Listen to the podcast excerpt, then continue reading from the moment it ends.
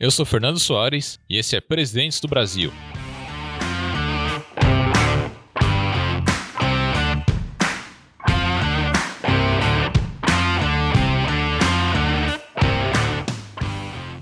Você que está do outro lado do do fone de ouvido, você jovem que nos ouve, vai prestar a prova do Enem, né? A gente tem um curso de História do Brasil para você. O curso tá lá na Udemy. A gente vai falar sobre é, o processo colonial, é, a administração colonial, crise do sistema colonial, processo de independência, o, as monarquias, né? Principalmente o segundo reinado. Vai falar da era Vargas, da República Oligárquica, do, sobre o coronelismo, sobre a ditadura militar. A gente vai fazer um passeio aí sobre a história do Brasil. E você que está querendo aumentar mais o seu conhecimento, quer aprimorar mais os seus conhecimentos na área da história do Brasil, a gente tem esse curso para você um preço bastante acessível. E claro, como tá na Udemy, a Udemy sempre coloca é, promoções relâmpago lá dentro. Então, o link do curso tá na descrição desse podcast e não esqueça de comprar, beleza? Você que tá aí a fim de melhorar seus conhecimentos para fazer a prova do Enem ou algum concurso público, vai adorar esse curso. Beleza? Vamos para o podcast.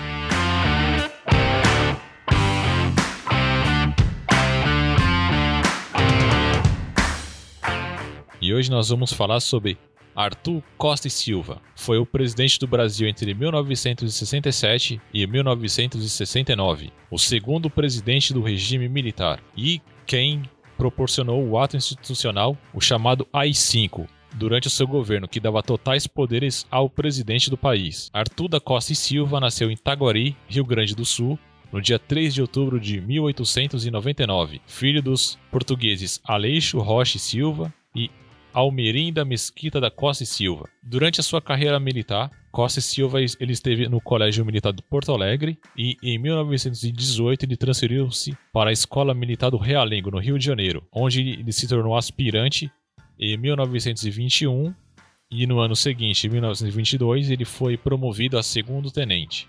Em 5 de julho de 1922, ele participou da primeira tentativa de levante do 1 Regimento da Infantaria da Vila Militar, onde ele acabou sendo preso no navio Alfenas, por ordem da, do presidente da época, Epitácio Pessoa. Já nesse mesmo ano, fora da prisão, ele conseguiu ser promovido a primeiro-tenente, sendo transferido para a região de Minas Gerais, onde ele iria se casar com Yolanda Barbosa Costa e Silva, filha também de um outro militar. E dentro dessa sua brilhante carreira militar, ele conseguiu ser promovido a capitão no ano de 1931, major em 1937 e tenente-coronel no ano de 1943, ou seja, ele começou literalmente a sua vida militar em uma forma escalonada, ou seja, ele foi conseguindo conquistas, se promovendo e foi tendo uma carreira brilhante dentro do âmbito militar, sendo que em 1958 ele já conseguia assumir o posto como general de divisão e também foi adido militar na Argentina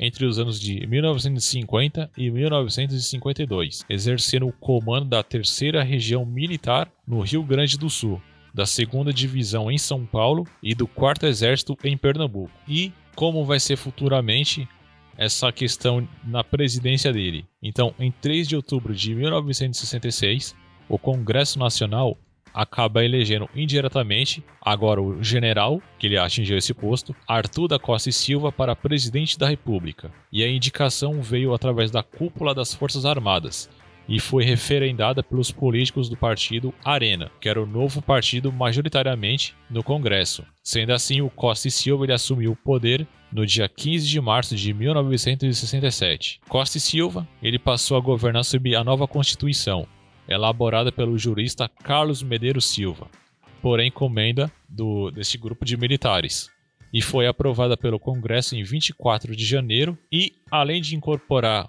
os já conhecidos atos institucionais, essa nova Constituição determinava a censura prévia à imprensa e a prisão, mesmo sem provas, dos suspeitos de crime contra o Estado e contra a segurança nacional. E sendo assim, no dia 25 de julho de 1968, ocorreu a chamada Passeata dos 100 mil, que reunia estudantes, representantes da classe política, do meio artístico, das classes trabalhadores e da igreja, demonstrando um isolamento aqueles que estavam envolvidos dentro do governo militar. E para conter essas manifestações de oposição, o general Costa e Silva ele acabou decretando o ato institucional número 5, o chamado e famoso AI-5, no dia 13 de dezembro de 1968. E esse ato ele concedia poderes totais ao presidente, como por exemplo, fechar o Congresso Nacional, as assembleias legislativas e as câmaras municipais, suspender por 10 anos os direitos políticos de qualquer pessoa e demitir os funcionários públicos, além de decretar o estado de sítio sem qualquer impedimento. O ato também suspendia as garantias do poder judiciário e o famoso habeas corpus, no caso de crimes contra a segurança nacional. E com esse ato, a ditadura entrou na sua fase mais cruel, onde haviam perseguições, prisões, torturas e morte dos seus opositores. Já no campo econômico, como foi esse crescimento econômico? O Costa e Silva ele adotou uma política econômica financeira menos rígida que a do governo anterior, onde ele tinha a abertura de crédito às empresas, é, oferecia uma taxa flexível de câmbio para estimular o comércio exterior e também reexaminava a questão das políticas salariais. Ele também concluía com o Plano Nacional de Comunicação, onde ele procurava modernizar essa área, além de ter a política de transportes, dinamizada com a abertura e a pavimentação de novas estradas pelo país. Fora que ele deu início à construção da ponte Rio-Niterói e os primeiros estudos para ao, o aproveitamento das vias fluviais do país. E o que ocorreu no seu último ano de governo. Em maio de 1969, o Costa e Silva anunciou a convocação de uma comissão de juristas para a elaboração de uma reforma política por meio da emenda constitucional que inclui a extinção do AI-5, que seria assinado no dia 7 de setembro de 1969, uma semana antes disso ser formal, é, colocado de forma formal, o Costa Silva ele acabou tendo um ataque vascular cerebral no dia 31 de agosto e assim ele teve que sair da presidência. Então, em outubro de 69, de 1969 no caso, 240 oficiais generais indicaram para a presidência no lugar de Arthur Costa Silva o outro general Emílio Gastarazzo Médici, aliás, Médici, que era o ex-chefe do Serviço Nacional de Informações. Então, posteriormente a isso, o general o Arthur Costa Silva ele acabou falecendo devido a esse acidente vascular cerebral que ele sofreu no Palácio das Laranjeiras, no Rio de Janeiro, no dia 17 de dezembro de 1969. Então, esse foi um, um pequeno apanhado de quem foi o Arthur Costa Silva, a sua carreira militar, como ele foi crescendo gradativamente dentro do, da área militar até o posto de general. Esse período onde, dentro da, da linha da ditadura, ele foi um dos cinco presidentes oficiais do país, pertencente a essa ala militar. É, como foi um pouco do seu governo, onde ele é, investia, onde fazia o seu crescimento, como ele acabou saindo né, devido a esse problema de saúde que a, o acometeu e resultou na sua morte e quem seria o seu sucessor. Então, isso foi um pequeno apanhado da história dele.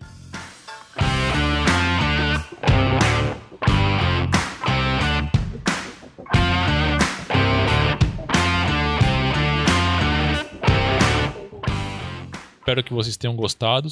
Vocês podem nos encontrar no Spotify, no Deezer, no Google Podcast, entre outros. Então é isso. Até mais e se cuidem.